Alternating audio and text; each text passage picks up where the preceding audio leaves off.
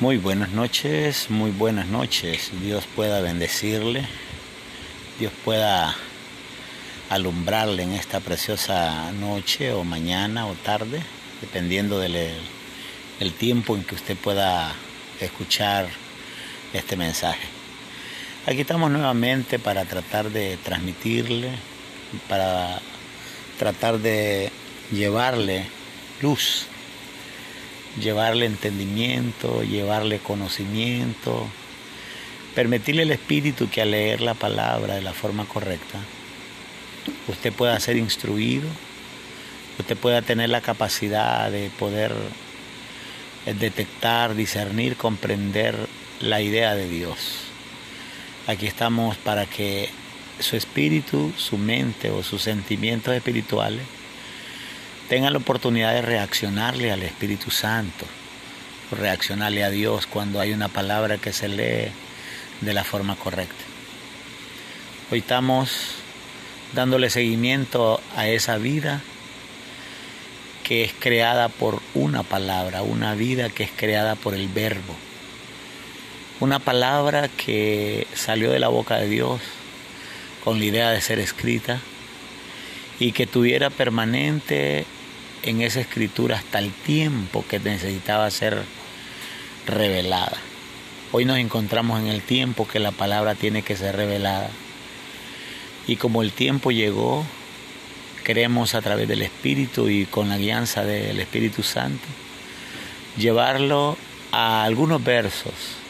y leérselos de la forma correcta y permitirle al Espíritu que le alumbre su vida, que le alumbre su ser, que pueda comprender la realidad del Evangelio del Reino y que al mismo tiempo al comprender el Evangelio del Reino, sus sentidos espirituales sean capaces de poder comprender la religión, poder comprender el Evangelio falso, el Evangelio que lastimosamente se quedó en el aprendizaje de letras. Las escrituras fueron leídas, aprendidas, igual que a Saulo y que lastimosamente cuando las escrituras son leídas, es que literalmente lo único que se hace es convertirse en un enemigo del Señor. Sablo era un asesino que mataba a los cristianos. Sablo era una persona que había sido preparada por la escritura, por los maestros, por los ministros, sencillamente para ponerse en contra del evangelio correcto, el evangelio del reino para ponerse en contra de los ministros, de los nacidos del Espíritu como Pedro, nacidos del Espíritu como el apostolado. Hoy aquí estoy con la idea de llegar a otro verso y, e igual que Juan 1.1, donde la escritura dice que en el principio era el verbo, y usando el contenido, usando la sabiduría, y poder ver que la palabra reza, dice, explica, predica, diciendo que el verbo ya no lo es, que el verbo estaba con Dios, ya no está, y que el verbo era Dios y que el verbo ya no es Dios. Sencillamente es una escritura eh, bíblica leída de una forma equivocada. Pero como llegó el tiempo, hoy nos encontramos en esa oportunidad, ¿cómo va a ser leída las escrituras de una forma correcta. Y ahora que he podido compartir contigo esa, esos, versos, esos versos,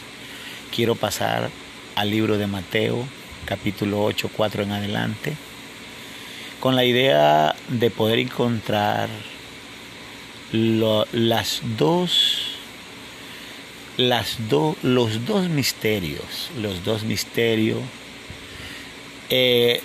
eh, las dos prácticas, las dos prácticas o los dos misterios que hicieron que el Evangelio del Reino no fuese posible, que el Evangelio del Reino no fuese revelado, que el Evangelio del Reino no se pudiera sacar en el tiempo que había sido profetizado que tenía que estar oculto, porque el Señor dijo que iba a estar oculto de generación en generación y que un día iba a sacarse a la luz que iba a extraerse conocimiento, que los secretos iban a dejar de ser secretos y que los secretos sencillamente se iban a convertir en estilo de vida de los espíritus que son vivificados. Entonces hoy voy a el libro de Mateo capítulo 8, 4 para ver el, el otro misterio o ver el otro secreto. Secreto, secreto que sencillamente se quedó en una, en una escritura, como el primer secreto donde dice que el verbo era carne, perdón, en el principio era el verbo, o, o, en otras palabras está diciendo, el verbo en el principio creó las cosas, pero en el mismo plan que Dios hizo, el verbo lo escondió en las escrituras, porque ese verbo que había hecho las cosas en el principio y que esas cosas que habían hecho en el principio habían fallado porque Adán falló, entonces Dios en su programa escondió el misterio como ese verbo que había hecho las cosas se iba a quedar escondido en la Biblia y que en el tiempo futuro, para el tiempo del 2000 en adelante, el verbo iba a surgir, el verbo iba, iba a volver a aparecer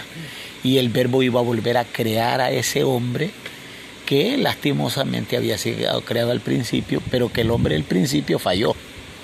perdió todo, perdió el reino, perdió la visión, pero que ahora viene el verbo a construir de nuevo a ese ser espiritual y transmitirle la visión. Entonces podemos darnos cuenta que uno de los primeros misterios que hace imposible que el Evangelio del Reino se revele es ignorar el verbo o ignorar el poder de la palabra o ignorar el proyecto que ese poder de la palabra que había creado las cosas, ese mismo poder había sido predestinado para que en su momento volviera a crear al, espíritu del humano, volviera a crear la vida. Y eso es una de las razones que las religiones han aparecido por doquier. Las naciones, los pueblos, el mundo se llenó de religiones, pero no pudo existir el Evangelio del Reino porque el Evangelio del Reino venía escondido en un misterio donde solamente los espíritus vivificados iban a poder sacar ese verbo y exponerlo, discernirlo a los espíritus que iban a ser beneficiados por este proyecto. Ahora quiero ir a esta parábola del sembrador, que esto es la otra parte misteriosa, que sin comprenderla, sin discernirla, sin entenderla de la forma en que Jesús trató de dársela a los apóstoles, entonces el Evangelio es un fracaso. El Evangelio es una institución común y corriente. El Evangelio es una reunión social. El Evangelio sencillamente es una congregación de personas que pretenden ser siervos de Dios o hijos de Dios, pero que el ser hijo de Dios, ser siervo de Dios está súper lejos, producto de no haber encontrado estos dos misterios importantes que necesitaban ser revelados para que se convirtiera de un misterio a un estilo de vida. Y es así como Jesús empieza a rezar, a predicar, a decir en Mateo capítulo 8, 4, cuando habla del sembrador y empieza a decir que el sembrador salió a sembrar la semilla, que una semilla cayó junto al camino. También dice que otra semilla cayó entre piedras, otra semilla cayó entre espinos y la última semilla dice que cayó en buena tierra. Cuando Jesús viene y, da la parábola, él explica la parábola y dice, la semilla es la palabra, el terreno son vosotros, la semilla que cayó junto al camino y empieza a explicar, explica la, la semilla que cayó en piedras, que estaba eh, en eh, la tierra, no había mucha tierra, que entre espinos y empieza a explicar cuando habla de la tierra buena. Y para poder comprender el sentido correcto de la palabra, es que el Señor estaba mostrando los cuatro tipos de terreno que son una persona. O sea, en otras palabras, si él dice, la tierra son ustedes, el terreno son ustedes, entonces está diciendo, ustedes, en ustedes están cuatro tipos de terreno. Lo que quiere decir el Señor o lo que quiere trasladar que el, si el que, el que es verdaderamente predicador, el que es el pastor del reino, el que es ministro del reino, en el espíritu de ese ministro del reino, al leer estas palabras y estas palabras revelen a su sentido espiritual, entonces el ministro, el pastor, tiene la responsabilidad de trabajar en la persona en sus áreas. Cuando se refiere a junto al camino, se refiere que la palabra cae en lo humano, que cae en la persona humana, que cae en lo natural de la persona. Y cuando dice junto al camino es que no la pudieron poner en el espíritu, porque la buena tierra es el espíritu el terreno correcto es el espíritu, el camino es el espíritu. Entonces cuando lo pone junto al camino, se refiere que se lo pusieron en lo humano, en lo profesional, en lo intelecto, en la sabiduría humana que tenía. Entonces, esta palabra o este verbo o este conocimiento se colocó en un lugar equivocado en la profesión de la persona, en lo natural de la persona, en la inteligencia de la persona, y el evangelio del reino o el conocimiento del reino tenía que ser depositado en el verdadero espíritu. El espíritu es la tierra buena, la que va a dar el ciento por uno, pero junto al camino es la persona humana. Cuando el espíritu se refiere a que la, la semilla cayó entre piedras, se refiere a áreas o conductas o comportamientos o reacciones que la persona tiene, reacciones que vienen del maligno, el celo, el orgullo, la ira, todo eso son piedras que son áreas de la vida que quien las controla es el maligno. Entonces, cuando el sembrador viene y el sembrador tiene el entendimiento correcto, el sembrador no va a cometer el error de poner el espíritu de la revelación o la revelación o el conocimiento a la par donde está un área que es controlada por el mundo de las tinieblas y que la persona tiene una reacción de conducta y cuando tiene la reacción de conducta, quien controla a esa persona es Satanás, el diablo. Entonces el verdadero predicador, el verdadero ministro o el predicador del reino no va a cometer el error de colocar en el espíritu, o perdón, en ese lugar natural humano, no va a permitir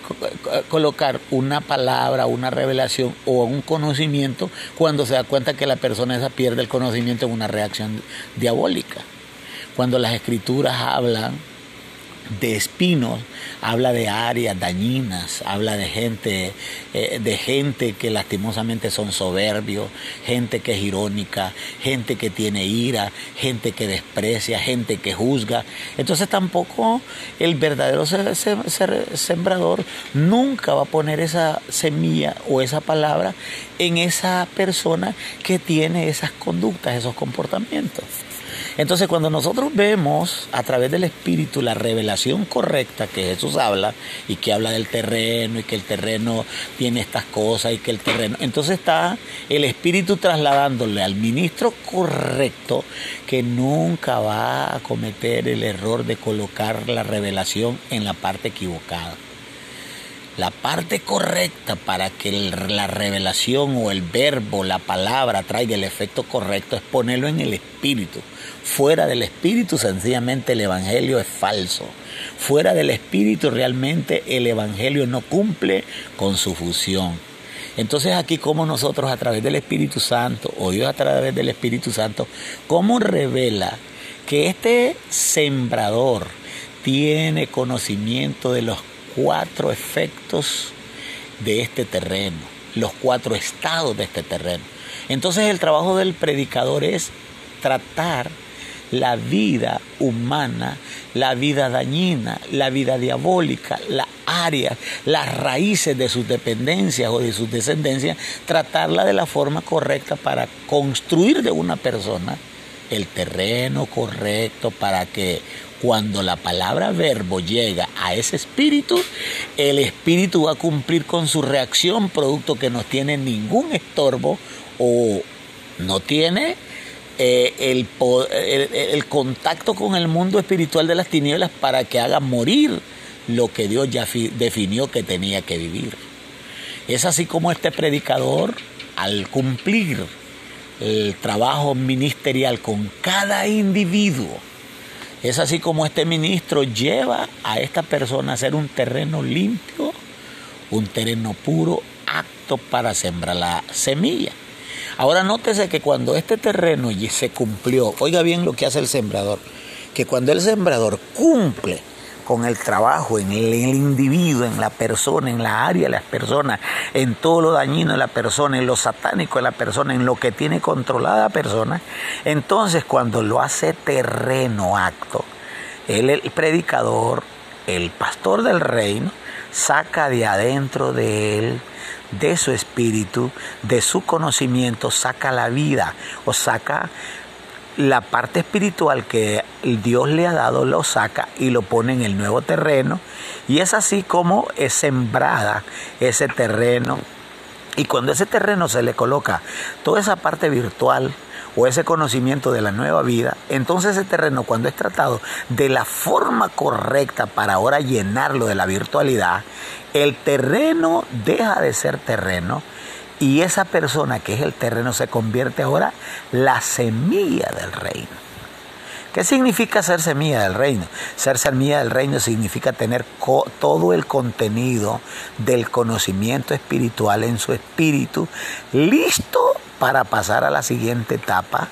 Y la siguiente etapa de la persona que la construye en una semilla del reino es que el predicador o el sembrador tiene todo el conocimiento para hacer. Que ese que fue terreno en un tiempo desagradable lo hizo terreno agradable, después de hacerlo terreno agradable lo hace ahora semilla. Y ahora que esta persona es semilla que contiene la vida del reino de Dios, lo hace un nuevo sembrador. O sea, en otras palabras, la persona que tiene la vida de Cristo adentro, la persona que completó con la medida del varón perfecto, es hasta entonces que va a usar su recurso que tiene adentro de él como el conocimiento del Espíritu para empezar a tratar a la primera persona sus cuatro áreas, sus cuatro efectos, para llevar a esta persona a un proceso de liberación, de conversión y construir a este terreno en el terreno apto para hacerlo semilla enseguida. Eso solamente lo puede hacer un sembrador calidad Cristo, calidad Jesús. Cuando tenemos un sembrador de la calidad de Jesús, es hasta entonces que va a existir un lector de la Biblia, de la revelación de la Biblia, y ese lector de la revelación de la Biblia va a sacar de al otro lado de las letras el espíritu de vida o el verbo que da vida. Si el ministro, el pastor, no ha sido esa persona que fue procesada como terreno en sus cuatro dimensiones y esta persona no fue a, llegar a ser semilla por un, por un sembrador correcto, y si esta persona no es llevado a ser el sembrador correcto, sencillamente es un predicador como cualquier predicador mundano, un predicador que lo que se sabe solo es la Biblia, un predicador que lo único que hace al predicar es buscar sus propios intereses, un predicador que sirve a una empresa cristiana, un predicador que no tiene nada del espíritu porque no puede trabajar en las áreas satánicas, diabólicas que tiene una persona. Hoy quiero que comprendas que el verdadero pastor o ministro del Espíritu tiene la facultad legal de hacer de una persona que son cuatro terrenos diferentes, hacer el buen terreno y llegado a ser el buen terreno, le tiene la autorización legal de hacer de esa persona una semilla del reino, o sea, en otras palabras, tener a Cristo adentro, ser la persona que en su espíritu está la vida de Cristo para convertirlo en aquel sembrador que hará su trabajo de la forma correcta. Y donde hay un sembrador de este tipo, no hay nadie quien se resista a la revelación de Dios, porque el nivel espiritual que esta persona logra adquirir por el Espíritu Santo es un poder que destruye al reino de Satanás, destruye toda doctrina, destruye todo concepto, argumento, y la persona que es tratada por un predicador de este tipo, no existe ningún argumento que lo haga negarse delante de la presencia de Dios. He aquí que hay dos razones por qué el Evangelio del Reino no ha sido predicado. Número uno, el Espíritu es el único que puede entender que esos pensamientos que están al otro lado de la letra son el verbo que van a hacer que los sentidos del espíritu sean creados y los sentidos espirituales creados van a funcionar, van a reaccionar para tener después de oír una palabra verbo y que crea los sentidos, vamos a tener el primer sembrador que va a tener el conocimiento de tomar el terreno y darle el tratamiento correcto. Y después de que lo hace el terreno correcto, construye la semilla y hace otro sembrador de la calidad de él. Así es que quiero bendecirte quiero decirte, estamos en el tiempo correcto. Y si eres un espíritu llamado a este asunto, el Espíritu Santo a través de mí te estaría dando todas las directrices, el conocimiento, la revelación, para que tú te despiertes, te levantes, asumas el reto, porque el tiempo ya está corto. Bendiciones, bendiciones, bendiciones. Y aquí estamos con todo nuestro corazón para llevarte a dimensionar de gloria en gloria hasta que llegue un día que Cristo se manifieste en tu vida. A eso he sido llamado y aquí estoy con responsabilidad para mandarte este mensaje que continúa. Dios te bendiga, Dios te bendiga y Dios te bendiga. Amén, amén, amén.